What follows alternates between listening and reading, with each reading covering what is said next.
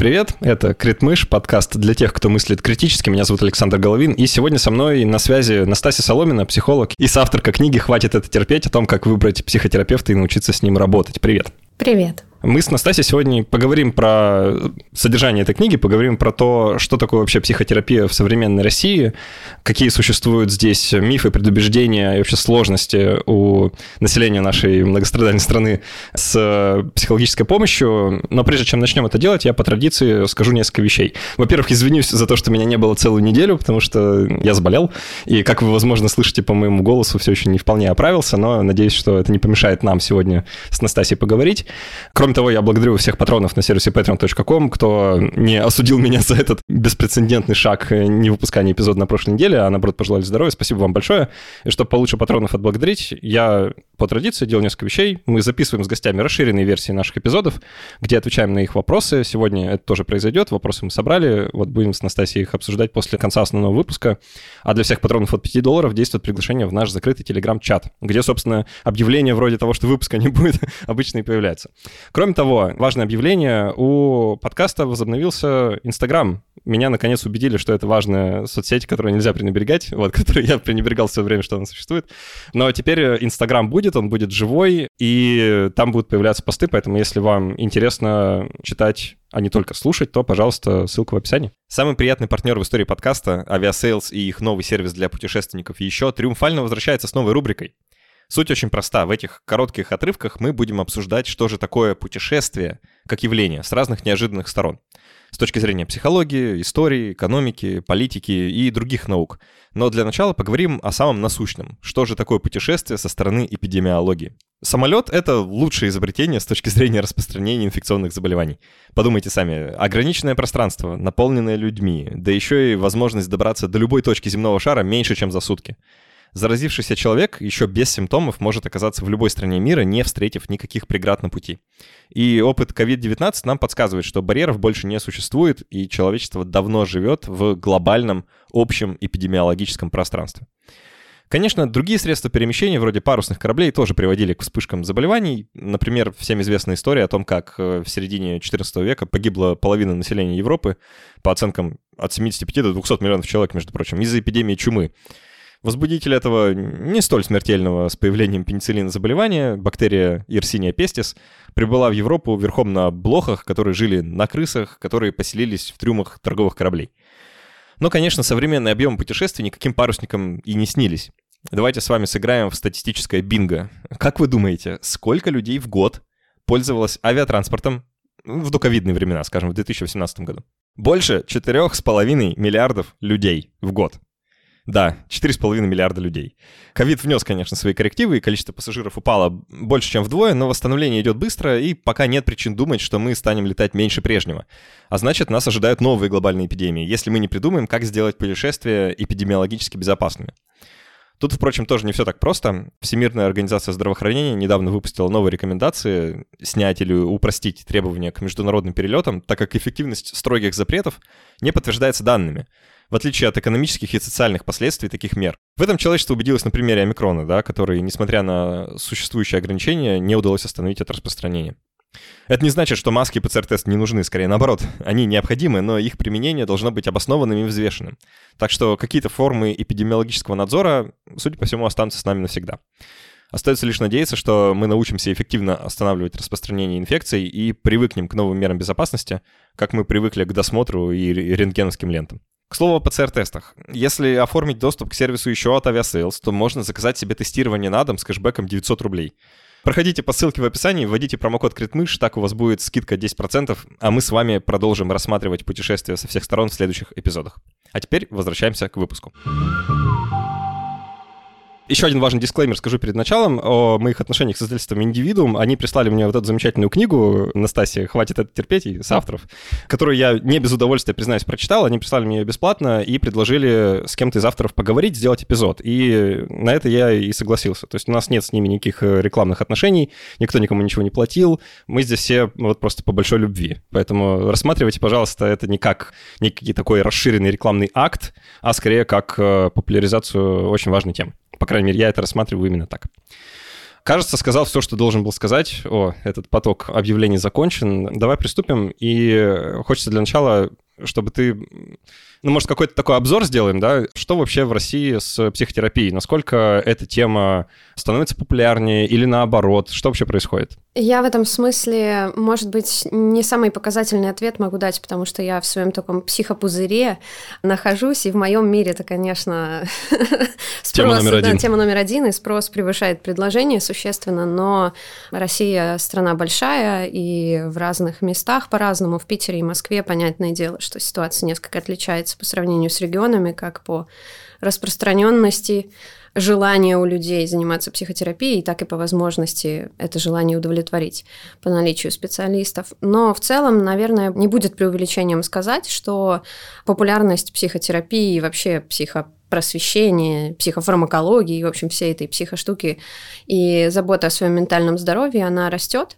И все больше людей узнают о возможностях, которые существуют на сегодняшний день для того, чтобы улучшить качество своей жизни, если оно страдает по вот этой вот сфере менталочки. Тоже добавлю, что я вижу, что за последние лет 15 ну, наверное, очень сильный сдвиг произошел вот именно в таком отношении к психотерапевтической помощи, вообще в целом к психологии, как э, к области знаний, мне кажется, что-то такое произошло. Хотя, возможно, я тоже нахожусь в каком-то таком своем пузыре, где такие убеждения распространены.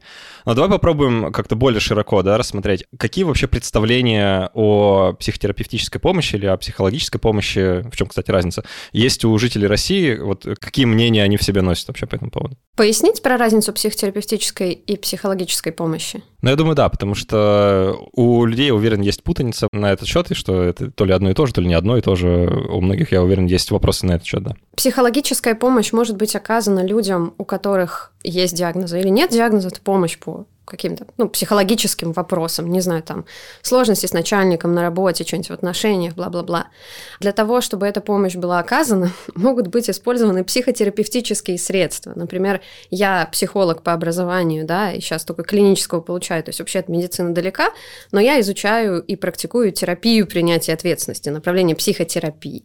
Но если у вас, например, есть э, расстройство, да, у вас там депрессия, не знаю, биполярочка, что-нибудь еще такое, и вам нужна психотерапия как направленная работа с проявлениями, последствиями, причинами того расстройства, которое у вас есть, то это вы с медицинскими специалистами будете работать, э, в том числе с психотерапевтами, медицинскими психологами или что-нибудь такое – Хотя эта граница все равно немножко условная, потому что не у каждого есть диагноз условно говоря. Не каждый дойдет до психиатра для того, чтобы получить этот диагноз, да, кто-то, может, сразу пойдет к психологу. В общем, граница примерно где-то там, вот, но она несколько размытая. Вопрос номер два или номер один был по поводу представления психотерапии, которые, в принципе, существуют. Их, наверное, можно в виде континуума представить. От э, психотерапии нужна всем и каждому, да, и если вы все еще не сходили к психологу, это ваша, не знаю, позиция жертвы, еще что-нибудь. Сейчас очень часто встречается в Инстаграм, да, так нелюбимым тобой, но где... Не-не, я, я ничего против него не имею, просто не пользуюсь. Да-да-да, ну вот, в общем, я там просто тусую часто, и очень это позиция там часто представлена, то есть психотерапию бери и делай обязательно всем и всегда. Ну и на втором полюсе можно разместить идею о том, что она не нужна никому, это блажь, э, не знаю, современной молодежи, вы все выдумали, нет никакой депрессии, да. Ну и истина, она, вероятно, где-то посередине, да. Некоторым людям нужна психотерапия, эти некоторые люди узнают о том, что она существует, о том, что ей можно пользоваться, и в случае, если у них есть для этого ресурсы, финансовые, временные, психологические в том числе, потому что это трудозатратный процесс, довольно-таки они могут ей воспользоваться. Вот какой-то такой континуум я бы нарисовала. Да, кстати, любопытно, что есть э, действительно два полюса у, у отношения к психотерапии, потому что в последнее время часто сталкиваюсь с таким...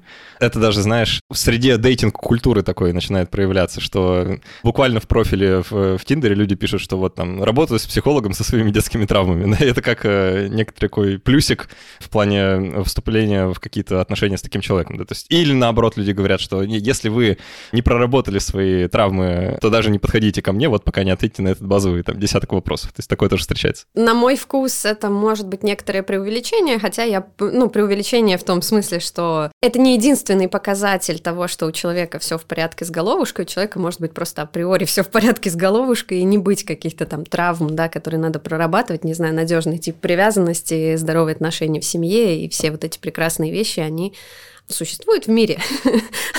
вот. И, в принципе, да, не только те, кто побывал у психолога, могут быть э, психологически приятны в общении. Но понятно, откуда эта штука берется, потому что у нас все-таки есть много таких не самых приятных последствий какого-то нашего культурного, может быть, э, наследия и воспитания системы, которая была и до сих пор процветает в некоторых семьях. Поэтому откуда эти штуки растут, в том числе в дейтинговых приложениях, очень понятно. На самом деле, хочется немножко побольше разобраться именно в предубеждениях, потому что это, опять же, наверное, явление какого-то моего такого социального пузыря, в котором я нахожусь. Но мне кажется, если раньше люди, когда сами себе объясняли, почему они не идут к психологу, хотя у них, возможно, есть подозрение, что им нужно было бы. Часто это оправдывалось тем, что, ну, психолог это для совсем каких-то отбитых больных людей, или это совсем не помогает, или со стороны стигмы, да, какое-то такое рассуждение было, что это стыдно, неприятно и вообще непонятно для кого, точно не для меня. То сейчас, мне кажется, изменилось основной массовый ответ на запрос, почему я не пойду. Сейчас люди больше говорят о том, что я бы пошел, да только денег нет. Как бы вот какой-то такой, я, по крайней мере, наблюдаю, какой-то вот такой сдвиг, что, кажется, это уже не настолько стигматизировано, но все еще представляется исключительно недоступным. Не знаю, согласна ты с таким рассуждением или нет? То, что стигма ослабляется, однозначно да, хотя я бы не сказала, что она полностью ушла, и в том числе до сих пор несложно найти мужчин, которые считают, что это стыдно. То есть, как бы женщинам уже вроде бы в принципе окей, в большинстве своем, да. Хотя тоже вот эта история, что типа, что я псих, что я пойду. В возрастных группах разных тоже по-разному будет вот это распределение. Но до сих пор присутствует довольно ярко выраженный тренд на то, что мужчинам типа не так клево, как женщинам, хотя это, конечно, ну, абсолютно надуманная штука. А как ты думаешь, с чем это связано? Это наша такая патриархальная культура тут э, влияние оказывает или с чем-то еще? Ну, я думаю, да, патриархальная культура, гендерная социализация. Я сама какое-то время назад... Та же самая причина, почему мужчины не спрашивают, э, как пройти куда-нибудь, когда заблудятся. А, да? То есть это не вот плачут. Того же разряда. И, и вообще не люди, да, какие-то что-то, другой вид. Я говорю, видела какое-то время назад э, из окна картинку, когда шел э, мальчик лет шести, плакал, чего-то такое, и папа ему очень жестко выговаривал о том, что мужики не плачут, и что с тобой в армии сделают, если ты будешь таким нюней. И, естественно, если вот в таком нарративе растет э, человек, мужчина, да, то сложнее будет из этого нарратива выбраться в случае, если тебе нужна помощь, а если ты такое воспитание прошел, то велика вероятность, что тебе нужна помощь. И вот, как ни парадоксально, ее будет сложнее получить. Но это тоже штука, которая развеивается несколько, потому что вроде бы гендерные стереотипы в таком устаревшем представлении отходят немножечко на задний план, и, в принципе, мы все больше идем к признанию того, что эмоциональные потребности есть все-таки у всех людей. вот, и если нужно, то за помощью обращаться окей, нужно, можно и хорошо всем людям. Ну, справедливости ради, опять же, отметим, что это, наверное, тренд, который наиболее заметен там, в европейской части России. В регионах, которые дальше находятся кольцевых автодорог э, главных городов, то там, конечно, наверное, ситуация несколько иначе выглядит. Хотя тренд, я уверен, все равно направлен в ту же самую сторону. Да, я думаю, что еще помимо географических факторов может иметь место фактор финансовый, потому что наличие определенного уровня достатка делает для тебя доступным в том числе определенную информацию, тебя в определенные социальные круги вводит, и подход к этим идеям может, я думаю, в том числе и так осуществляться вне зависимости от места, где ты живешь. Такая фраза, что терапия, психотерапия это для богатых, это насколько это справедливо вообще? Что действительно это доступно только людям с определенного уровня достатка или там благосостояния, или для, ну, условно, бедных, да, в России таких тоже много, это тоже работает и возможно. К сожалению, у нас нету системы получения, пусть даже какой-то ограниченной, там, не знаю, вот эти пресловутые 5-8 сессий из протоколов, да, бесплатной помощи. У нас есть возможность работать э, э, с психиатрами, психологами, психотерапевтами в ПНД. И вот я знаю, в Питере, может быть, у меня устаревшая информация, но, по-моему, был один центр, где ходим на психотерапию, вот там на какой-то район где-то в центре, там в районе Садовой, где ее можно получить. В Москве, скорее всего, такие варианты есть. То есть есть точки, где можно получить бесплатную психотерапевтическую помощь в том числе. Есть государственные организации, но там зачастую качество может несколько страдать, либо ну, отсутствуют специалисты, например. И по факту я с большим сожалением скорее вынуждена согласиться, что психотерапия – это практика для богатых. И здесь еще, наверное, под звездочкой надо пояснить, что значит богатый. Потому что, например, начинающие специалисты, что не делает их плохими специалистами, если исследования, да, например, почитать, то количество опыта далеко не всегда связано с эффективностью процесса. Начинающие специалисты могут работать за 500 рублей, могут работать за 1000 рублей, могут работать за полторы тысячи, ну или там, не знаю, до двух. В общем, казалось бы, вполне сумма посильная, но если ты мать-одиночка двоих детей, которая работает, не знаю, школьной учительницей где-нибудь не в самом крупном городе, то что для тебя посильная сумма и где граница того ресурса, который ты действительно можешь потратить. Поэтому мне кажется, что пока это скорее действительно такая доступная людям, у которых есть какое-то количество средств, которые им не нужно тратить на удовлетворение каких-то базовых потребностей, штука. Конечно, ментальное здоровье это тоже вполне себе базовая потребность, но если тебе, условно говоря, нечего есть или там одеваться не во что, то можно сжать зубы и потерпеть то, что как-то тебе печальненько жить. Это во многом может быть причиной, кстати, да, что, собственно, печальненько-то как раз-таки поэтому. И это и есть причина, это очень важная причина, потому что контекстуальные факторы, факторы среды, факторы культуры, в которой ты растешь, социально-экономические факторы, они очень огромное влияние оказывают на психологическое благополучие, и это далеко не только мама с папой виноваты, очень много факторов есть, которые могут способствовать не самым благоприятным процессам нашей психики. Мне кажется, что вот во многом это несколько печальное обстоятельство, что у многих э, людей в нашей стране действительно нет, наверное, достаточного количества свободных средств, чтобы спокойно идти работать с психологом столько, сколько необходимо. И тогда в ход идут некоторые ну, объяснения, если хочешь, да, или какие-то такие рационализации на тему того, почему все-таки не надо. Может быть, э, давай перечислим какие-то такие самые распространенные причины, почему люди отказываются, если не говорить не про деньги, да? Как люди сами себе объясняют, что, ну, психолог это для кого-то другого, наверное, не для меня. Сейчас перечислим. Я только не хочу соглашаться с тем, что эти причины идут в ход, если у тебя не хватает денег. То есть, как бы, это не обязательно так. Но часто людям просто сложно просить помощь мы сами с усами, я сам все смогу или сама. Обращение за помощью может восприниматься как слабость какая-то, и это часто мешает. Идеи, часто, которые могут встречаться, заключаются в том, что помочь мне нельзя. Я, например, такой какой-то совсем уж э, сложный случай, и нет. Может быть страшно, и это, наверное, вряд ли люди сами себе говорят, но если я привыкаю жить определенным образом и не, ну, в чем-то в чем-то плохом в своем родном болоте, то за пределами этого болота, даже если мне плохо в этом болоте, мне может быть все равно страшно, я не знаю, что там. И я думаю, что вот эта вот идея о том, что, возможно, я смогу изменить свою жизнь, но я не знаю, как это будет, и это страшно, она может пугать и, собственно, этот процесс заставлять откладывать. Что еще может мешать? Ну, идеи о том, что это, не знаю, вытягивание денег, еще что-нибудь, э, какие-то такие истории о том, что это не работает и не помогает. И тут, э, ну, исследования в помощь, есть э, много разных способов, которые применялись людьми для того, чтобы посмотреть, влияет ли психотерапия на что-то, в том числе помимо субъективной оценки качества жизни, она там влияет на нейроны в мозге, функциональное МРТ, может выявить э, изменения в работе отделов разных. Так что на этот счет э, можно информацию изучить, ее много, она доступна. А по поводу того, что это вытягивание денег, штука, связанная с идеей о том, что терапия это для богатых, но я всегда немножечко смеюсь на этот счет, потому что в моем окружении нету ни одного коллеги, который хоть раз задался бы вопросом, как вытянуть из клиента больше денег, и обычно на всяких интервизиях, супервизиях обсуждается история о том, что, боже, как же, и мне надо, не знаю, там цену поднять или еще что-нибудь, я не могу, а вдруг я, не знаю, не вырабатываю, там, недостаточно эффективно помогаю, надо быстрее, выше, сильнее, в общем, по крайней мере, из моего окружения коллеги обычно думают в другую сторону, но это стереотип, который присутствует, наверное, не безосновательно, и тоже мешает людям обращаться. Ну, кстати, вот давай про это немного поговорим, про какие-то основания вот таких э, не очень лестных представлений о психологах, потому что я уверен... И вы, кстати, с авторами в книге об этом пишете, там есть некоторые такие личные истории, в том числе вас, о столкновении с психотерапией в России, с не очень качественной, скажем так. Может, давай поговорим о как вообще выглядит этично оказанная психологическая помощь и как распознать, что произошло что-то не то, что вы попали, с, ну, прямо говоря, к плохому психологу, да, или к неэтичному психологу.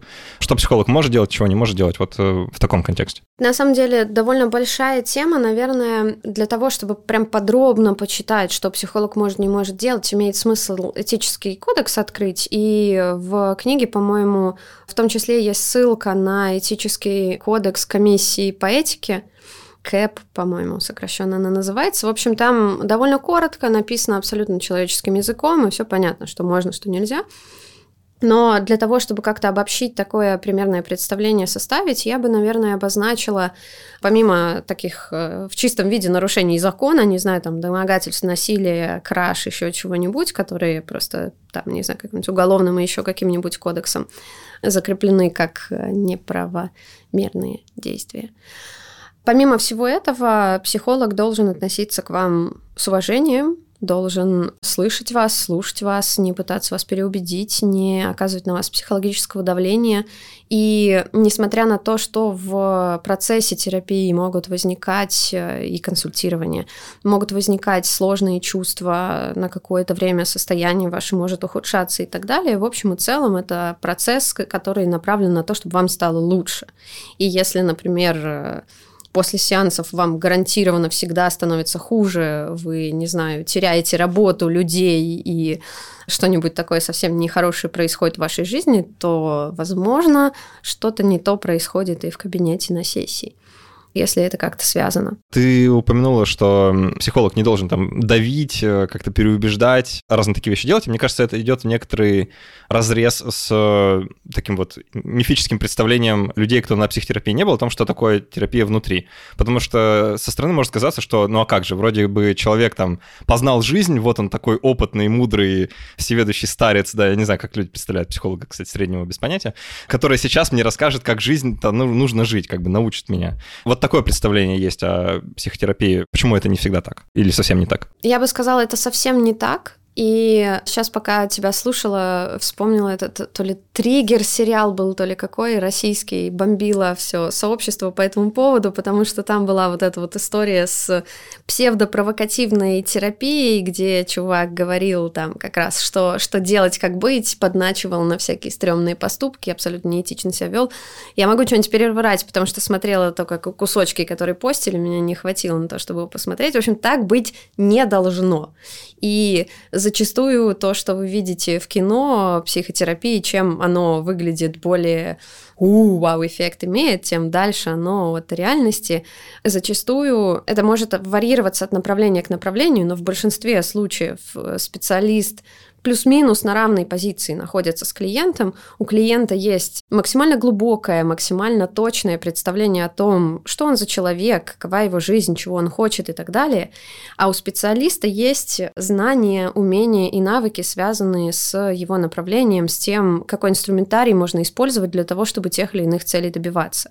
И вот эти 50% и другие 50% складываются в, собственно говоря, процесс целенаправленных личностных каких-то поведенческих, когнитивных изменений, да, которые приводят человека к изменению качества жизни, хочется верить в лучшую сторону. И если специалист говорит о том, что я знаю, как тебе надо быть, и это не я знаю, что тебе хорошо бы вот эту технику терапевтическую проделать, да, для того, чтобы лучше себя понять, а именно я знаю, что тебе делать надо, тогда в каких-то ситуациях это может оказаться подходящим советом, но в каких-то ситуациях это может быть основано на личном опыте этого специалиста, и никто не гарантирует, что это сработает для человека, у которого другая жизнь, другой контекст, другие цели и задачи.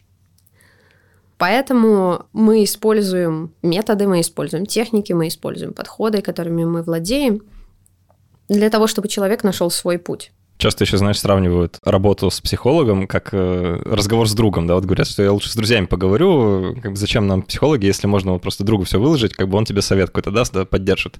Давай, может, как-то проговорим, чем э, психолог от друга отличается, почему это не одно и то же или совсем не одно и то же. Я, во-первых, хочу такой дисклеймер сделать. Я очень топлю за разговоры с друзьями, и мне кажется, что дружба — это такая очень базовая наша потребность. И мои коллеги недавно эфир про разочарование в психотерапии провели, ну, так, в кавычках, да, это скорее было развенчание мифов каких-то в том числе.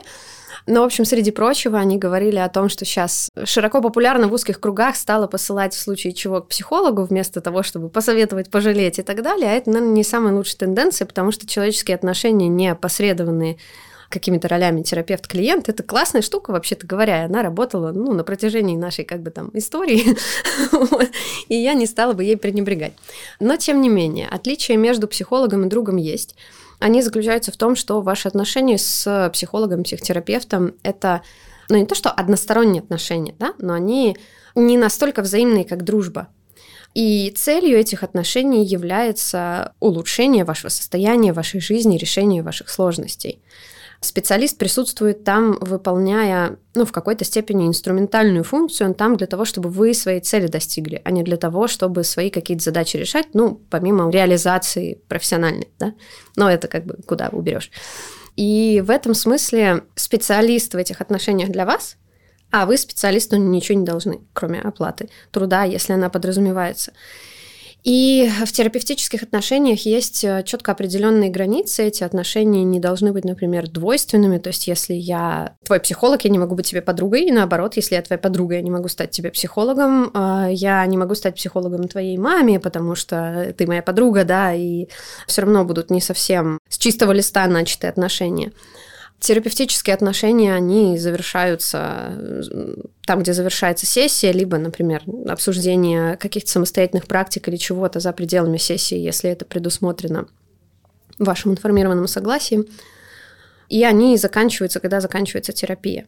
И после того, как терапия закончена или консультирование закончено, обычно ты не можешь продолжать эти отношения с психологом, потому что но определенная динамика все-таки уже была между вами, и это может быть не очень безопасным для клиента. Сколько мы видели примеров супер неэтичных отношений с психологами в разных сериалах. Вот мне почему-то сейчас вспомнился один из моих любимых сериалов «Как я встретил вашу маму», и там у одной из главных героинь как раз целый роман со своим бывшим психологом или психиатром, не помню точно, по-моему, психиатром.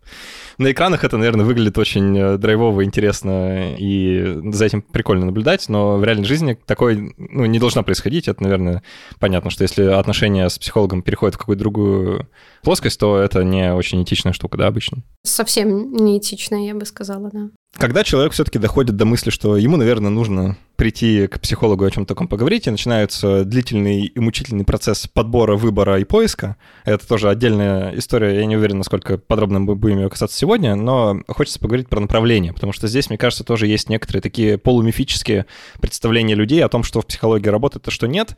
И здесь, э, не сказать злую шутку, но некоторая такая ирония существует с когнитивно-бихевиоральной терапией, представительницей, э, которой ты являешься, насколько я понимаю, да, ты КБТ-психолог, правильно? Контекстуально-поведенческий больше, но это, в принципе, ага. там, с бачку. Смежный, да. да. Есть представление, что вот только это направление психотерапии является каким-то доказательным, научно обоснованным, а все остальное это к Фрейду. и что, ну, это там совсем какой-то психоанализ странный, и все что-то не то. Давай как-то попробуем в этом всем болоте разобраться и сказать, что работает, что не работает, чтобы люди подуспокоились и искали себе психолога как-то ориентироваться на что-то другое, вообще на что ориентироваться. Вопрос, что работает и что не работает, все еще является открытым для сообщества исследователей и практиков, потому что действительно вот этот вот перекос в сторону КПТ, терапии первого выбора, доказательности и так далее, он не совсем корректно отражает реальность. То есть то, что КПТ исследовали больше всего, не значит, что она самая эффективная. Это значит, что ей уделяли больше всего внимания, и сейчас в каком-то смысле специалисты в такую ловушку попали, потому что, насколько я понимаю, намного проще получить грант на исследование КПТ, чем чего бы то ни было еще. Это может э, в разных местах по-разному быть, но я такую информацию слышала, да, то есть финансовый аспект тоже не надо забывать и что исследования любые все равно кто-то за них платит. И от этого тоже зависит то, что будет исследоваться, как будет исследоваться и так далее. Есть разные позиции на тему того, что работает. Мне очень нравится информация по поводу «Ой, не соврать бы», исследование факторов медиации или просто медиации. В общем, короче, тех штук, которые влияют на эффекты психотерапии, не обязательно связаны напрямую с методом, например. Из последнего, что слышала, понятие есть self-efficacy, сам, самоэффективность, наверное, на английский, с английского можно перевести. Если психотерапия делает тебя более вот по этому фактору, помогает тебе немножечко увеличить свое ощущение, что ты в своей жизни что-то можешь сделать, пофиг какая, хоть э, то, что я упоминала сегодня, да, из этого сериала «Провокативная терапия», если она поможет тебе по вот этим вот э, действительно важным факторам какое-то развитие получить, значит, это с большой долей вероятности сработает. И мне кажется, что то, что раньше использовалось как такие критерии, маяки, в исследованиях эффективности психотерапии сейчас пересматривается несколько.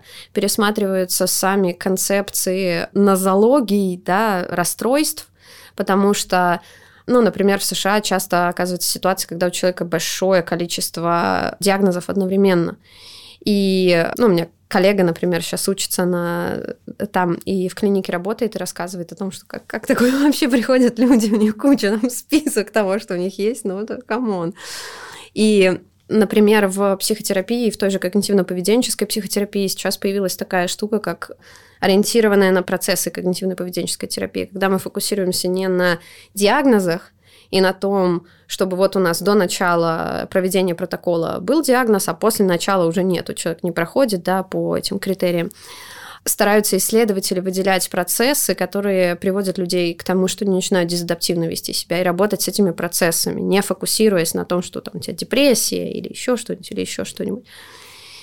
Так что я бы сказала, что в контексте эффективности сейчас какую-то смену парадигмы чувствую я в отношении того, что мы вообще считаем эффективностью и как мы ее измеряем. И, возможно, мы находимся где-то на пороге, в том числе и благодаря технологиям того, что совсем по-другому исследования станут проводиться. И, может быть, я очень надеюсь, что мы совершим какой-то скачок вот в этой теме, в теме исследования эффективности терапии в том числе. А пока, если вас интересует, кого выбрать и к кому пойти, если вы склонны мыслить системно, любите таблички и хотите четкости и чего-то такого, то КПТ и ее всякие дочки терапии принятия ответственности, например, туда же относятся условно еще много чего. Там схемотерапия, с mindfulness связанные разные направления. В общем, там большой такой зонтичный термин, это когнитивно-поведенческая терапия, там очень много чего можно найти. Ну, в общем, можно идти туда. Но если по какой-то причине вот вам откликнулся какой-нибудь там гештальт-психолог или психоаналитик, да, в общем, почему нет? Вы с большой долей вероятности не умрете от того, что попробуете. И можно идти Ой, простите, критически мыслящие люди за сердцем. Это иногда работает. Это, это, это важно. Ну, кстати, немного в противовес скажу, ну или так отмечу, вы об этом в книге тоже пишете, что несмотря на то, что почти все там какие-то общепризнанные такие терапевтические практики, они так или иначе кому-то помогут, да, ну и вообще в целом есть э, представление о том, что многие из них э, обладают той самой пресловутой научно доказанной эффективностью, за которую мы тут э, так э, ратуем. При этом есть как бы обратная такая сторона медали, какие-то всякие, знаешь, всевозможные авторские методики, практики, всевозможные манускрипты и прочие магнус опус э, там, каких-то местных специалистов, которые вот сами себе что-то придумали, сами себе убедили, что это эффективный метод, и вот теперь его как-то проповедуют и применяют. Да, как определить, что это не, что происходит что-то не знаю, общепринято, что ли, да, или что это не какая-то такая дикая авторская методика, только в нашем селе доступная, а действительно какая-то ну, общемировая какая-то тенденция. Классную ты сейчас тему поднял. Вообще люди, которые совсем авторские методики практикуют и их куда-то заносят в эту сторону, они обычно не скрывают этого. И я бы не пошла к специалисту, который во все дыры сует то, что у меня своя авторская методика, я придумал, все это помогает обычно всем, всегда, от всего из первой сессии. В общем, вот э, это точно нет, не надо, не стоит.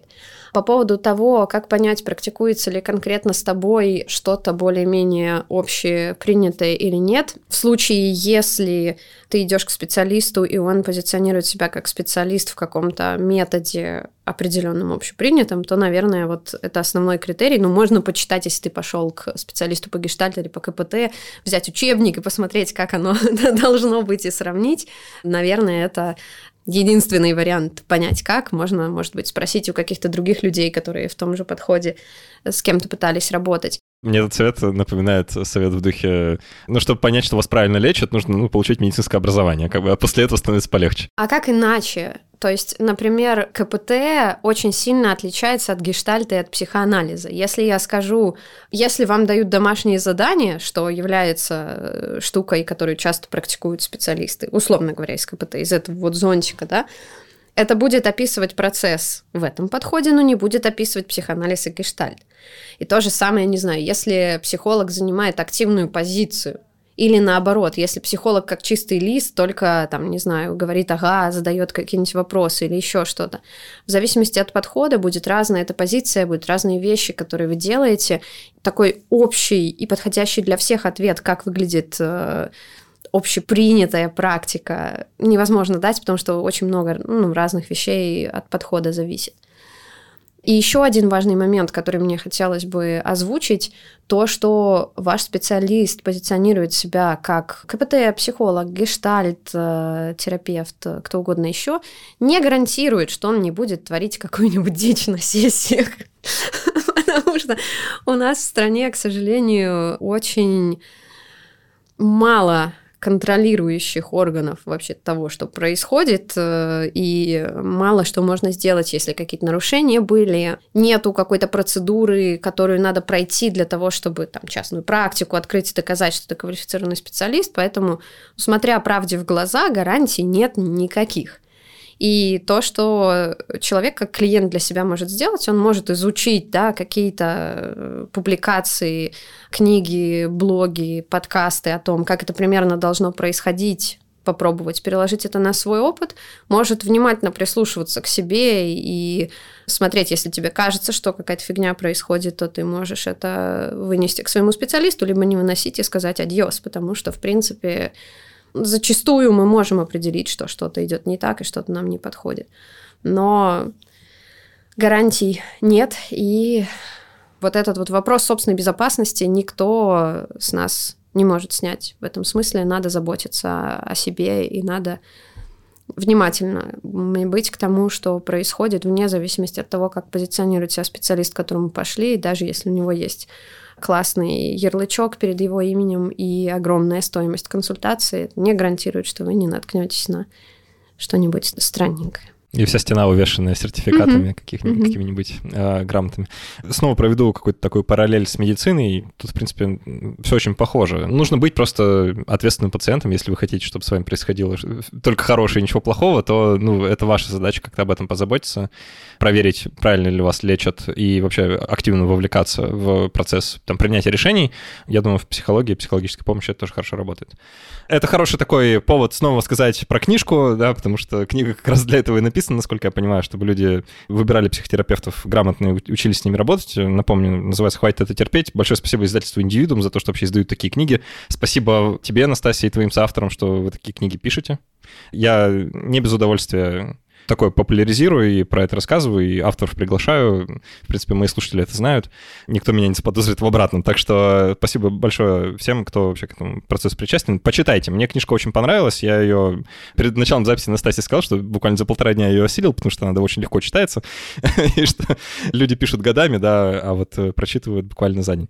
Будем постепенно заканчивать. Напомню, что в гостях была Настасья Соломина, психолог. Э, а еще можно подписаться на блог Настасьи, который называется «Это нервное» в Инстаграме Инстаграме. Правильно я все сказал, да? Да, все правильно. В том самом Инстаграме. В который я захожу редко, но я почитал несколько постов, мне э, очень понравилось, как ты пишешь. Мне кажется, многие там найдут что-то интересное. Мы ссылочку, наверное, тоже оставим в описании. Спасибо. Книжку посмотрите. Ну и не забудьте про отзывы.